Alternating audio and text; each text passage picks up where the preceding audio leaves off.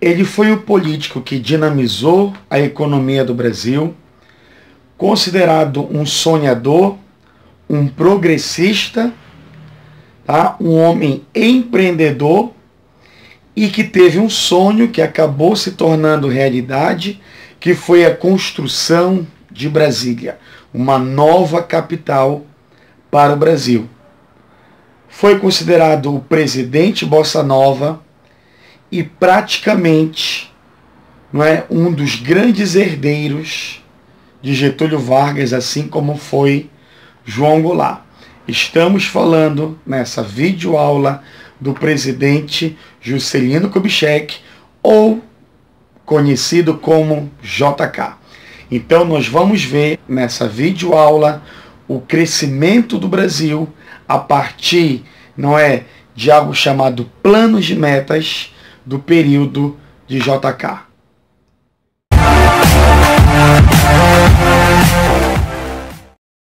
Eu costumo dizer em sala de aula para os alunos que quando você tem a morte do Getúlio Vargas em 1954, suicídio dele, até 1964, que você vai ter a ditadura militar, a ditadura civil militar, esses 10 anos serão marcados por presidentes populistas.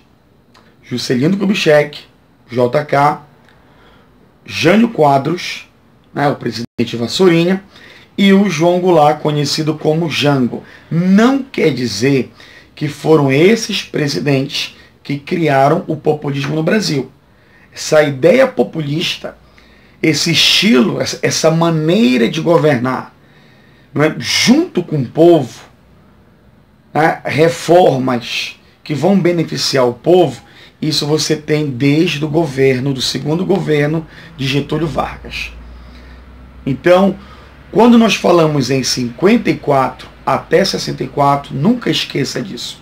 São governos marcados por presidentes que vão ter o estilo tá? populista, aquele cara próximo do povo, né? uma política parecida com a do Getúlio Vargas, principalmente o JK e o João Goulart. Então nós vamos aprender de que forma o governo populista do JK teve o seu auge, né? e no final você vai ter uma grande queda, um, um grande é, é, aumento da inflação, um, uma grande crise social. Tá? Então vamos ver agora o que foi esses 50 anos em 5 do JK. Nas eleições de 55, as pessoas elas poderiam votar em um presidente e em um vice que não tinham, que não eram do mesmo partido. Sendo assim, o JK acabou sendo eleito com 36% dos votos válidos. Naquela época não precisava você chegar não é, com a metade dos votos. Se você tivesse uma, uma vantagem, tá, você já se tornaria presidente. E o vice acabou sendo o João Goulart, que teve muito mais votos do que o JK. Teve 44% o João Goulart. Lembrando que o João Goulart, ele já foi ministro do Vargas no tempo do segundo governo. Então as pessoas lembravam do João Goulart, até do próprio JK, porque o JK ele era um, um amigo tá, do Getúlio Vargas, olhando para esses dois políticos, as pessoas acabavam lembrando do Getúlio Vargas. As próprias propagandas, os próprios cartazes que tem do JK e do João Goulart, tem um, é um cartaz que ao fundo você tem tá, o Vargas com os seguintes dizeres, unidos pelos ideais do Vargas. Então, é uma maneira de você fazer com que o povo lembre o que o Vargas fez por eles principalmente com as leis trabalhistas, né, o voto feminino, tá? Então você tem agora, tá, dois políticos que são praticamente herdeiros do Getúlio Vargas. Então nós vamos ver agora, tá, de que forma o JK após a sua eleição, como ele vai conseguir implementar esse crescimento que ele tanto prometeu na sua candidatura. Dessa videoaula, eu falei para vocês do perfil do JK. Que ele era um cara dinâmico, progressista, desenvolvedor, que queria tirar aquela ideia, né, aquela herança de um Brasil, muito, assim, Brasil, vocação agrícola. Que isso vem ali desde a República Velha, com aquele domínio ali daquela oligarquia cafeeira. Não que o JK ele vai deixar de investir no setor agrário, agroexportador. Não é isso. Mas para ele, o desenvolvimento do Brasil viria através do que? De você investir na energia, de você investir na indústria, de você investir no transporte. Quando eu vou explicar para os alunos, eu sempre digo que você tem que entender o JK, o governo JK, comparando com o do Getúlio Vargas, é o primeiro ponto. Quando você lembra do governo do Getúlio Vargas, principalmente no segundo governo, que é de 51 a 54, ele é bastante nacionalista. A própria campanha O Petróleo é Nosso leva o Vargas a criar o quê? A Petrobras. Quer dizer, o petróleo é nosso, é uma riqueza nossa, então nós temos o direito de usufruir desse bem. Então, para o Getúlio Vargas, o crescimento do Brasil eh, seria através da indústria de base. Indústrias nacionais com capital nacional. Que isso, você lembra, que desagradava muito o capital estrangeiro, principalmente os Estados Unidos. Quando nós falamos do JK, o Juscelino Kubitschek ele tinha uma outra ideia, que a economia do Brasil, o desenvolvimento, poderia sim ter um capital estrangeiro. Então, o JK acabou que fazendo uma abertura econômica do Brasil ao capital estrangeiro. Em consequência disso, você tem as multinacionais e, esse, e, e essas obras do JK vai ser principalmente do empréstimo que ele vai fazer com a FMI. Então essas obras faraônicas que ele vai acabar criando vai ser, não é, com capital estrangeiro. Então, a primeira coisa que você tem que ah, é, é, lembrar do JK é essa diferença aí dessa mentalidade política entre o Vargas e o JK. JK acabou criando o plano de metas. Todo político, todo político brasileiro, ele precisa apresentar um plano de estratégia de desenvolvimento do seu governo. No caso do JK, você tinha aquele slogan 50 anos em 5, e o que vai sustentar isso é algo chamado plano de metas, que eram 31 metas que ele deveria cumprir. Dessas 31 metas, nós podemos colocar em seis grupos, que foi o investimento na energia, o investimento industrial, o investimento no transporte, na educação, na saúde e o ponto que vai ser o que? O, o principal carro-chefe do seu governo, que vai ser a construção da nova capital. Vamos falar agora da construção de Brasília. Ah, muitos alunos perguntam por que o JK tinha esse sonho de construir Brasília. Bom, primeiro porque ele prometeu né, nas suas, é, nos seus comícios tá, que ele iria construir uma capital para o Brasil.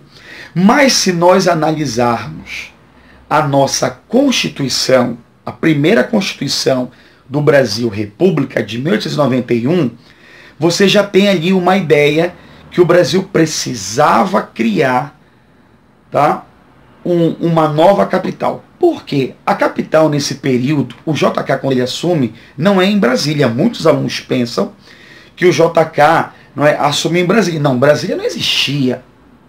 Os planos de uma nova capital eram prometidos por ele.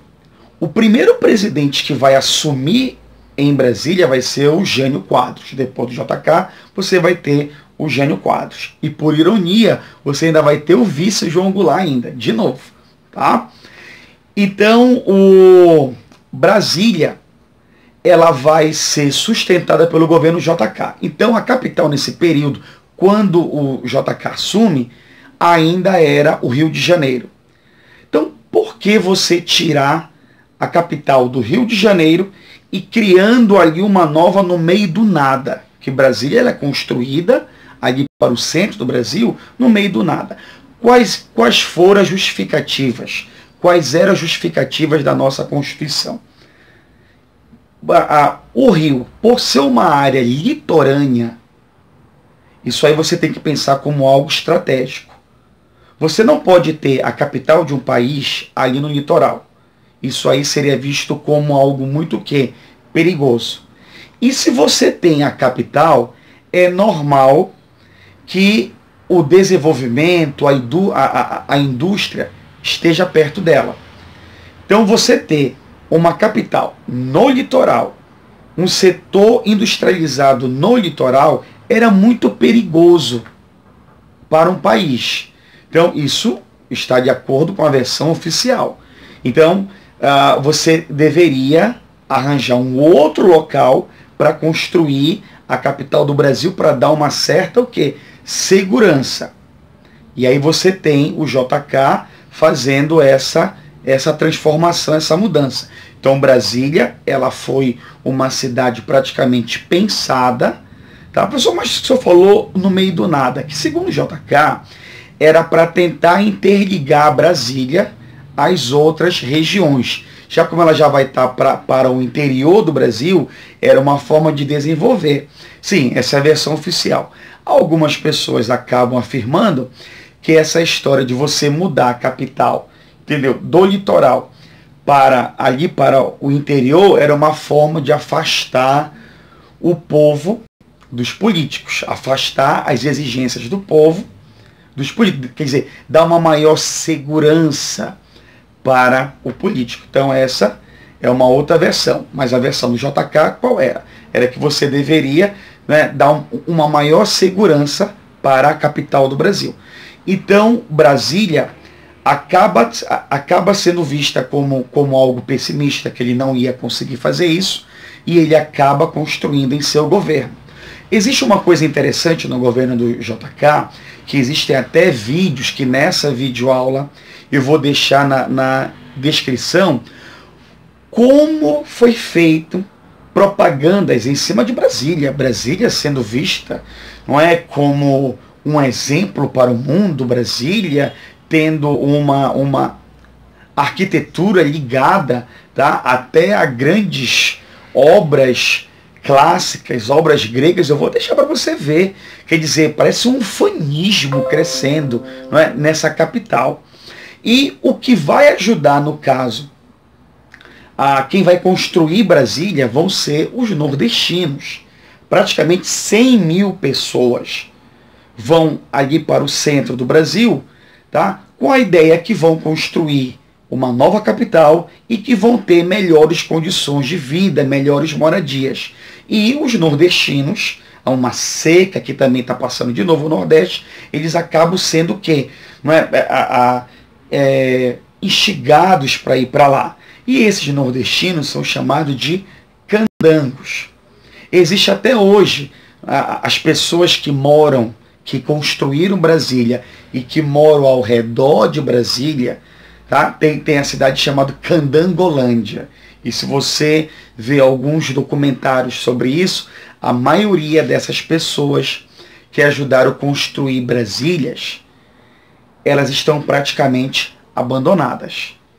Se você uh, buscar uh, uh, informações, fontes sobre esse, esses filhos desses pioneiros que ajudaram a construir Brasília, eles praticamente moram né, em péssimas condições de vida. Existe até documentário, você pode até pesquisar sobre isso. Tem um, um especial que era do CQC, que o, que o Danilo Gentili até mostra é, em sala de aula, que ele vai, ele vai nessa Candangolândia falar com as pessoas. Então existem lugares ali que não tem nem asfalto e fica onde? Perto de Brasília.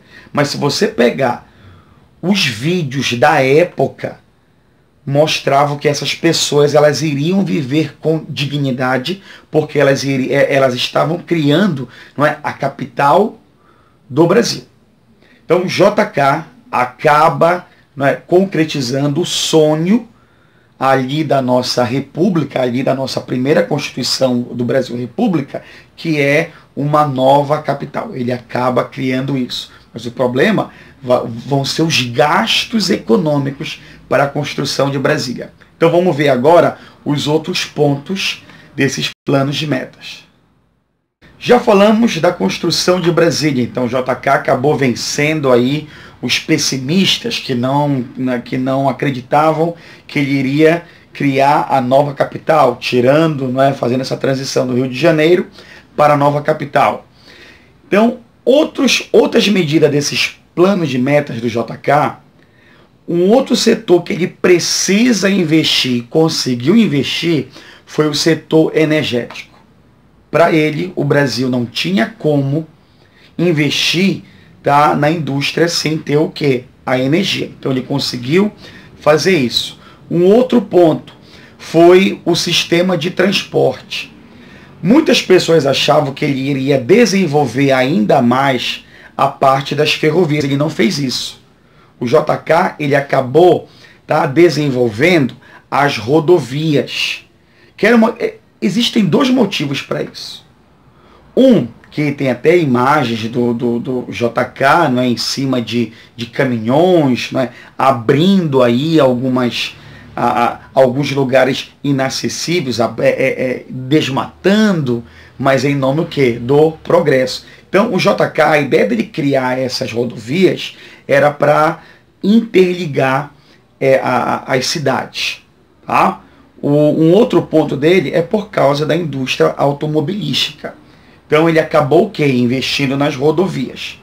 E falando da indústria automobilística, ele vai tá, acabar investindo na indústria. E uma delas, gente, além das multinacionais que vão vir para cá, vai ser a indústria de automóvel, o setor automobilístico.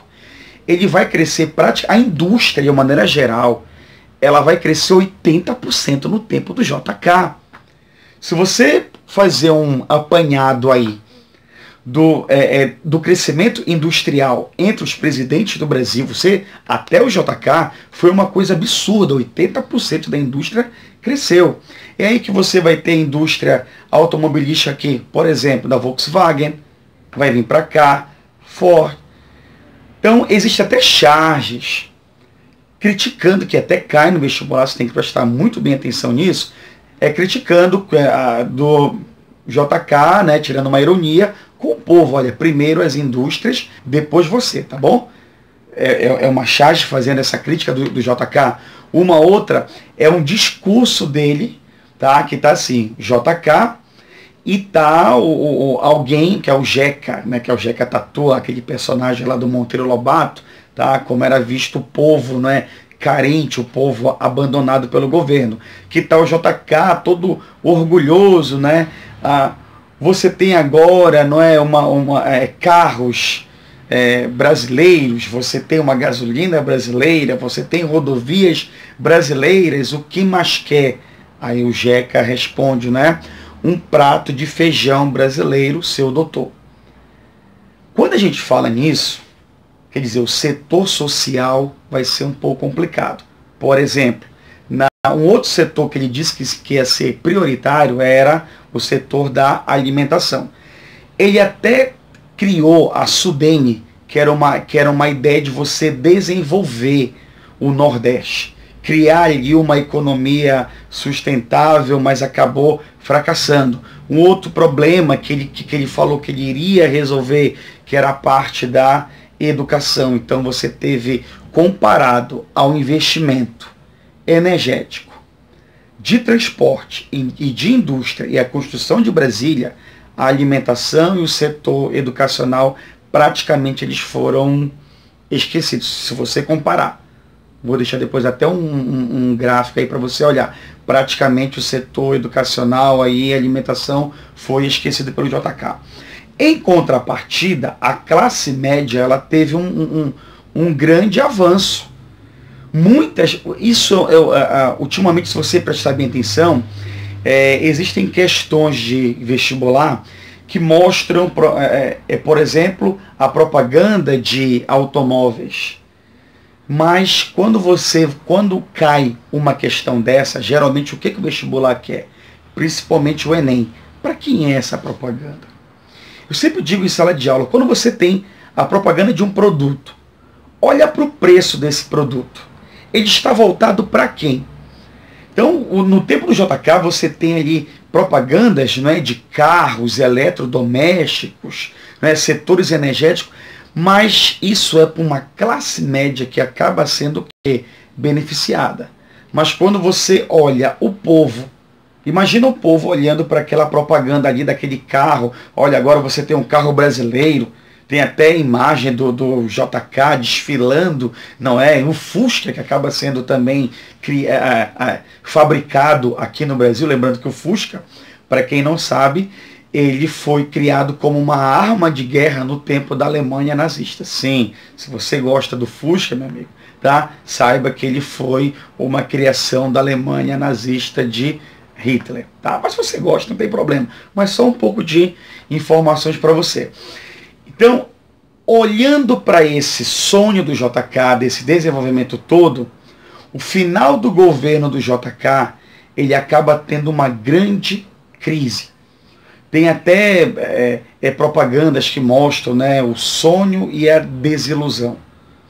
Que o JK acaba terminando o seu governo em uma grande inflação, numa desigualdade social muito grande, numa concentração de renda muito grande, o endividamento muito grande do Brasil com o FMI. Mas, para fechar essa videoaula, o que, que eu quero que vocês entendam? Qual foi o legado do JK? Eu sei que o Brasil, eu tenho assim, eu, eu tenho a certeza que várias pessoas, as camadas pobres, a parte rural, até aquelas pessoas pobres da cidade, elas não foram tão é, infelizmente, priorizadas no tempo do JK.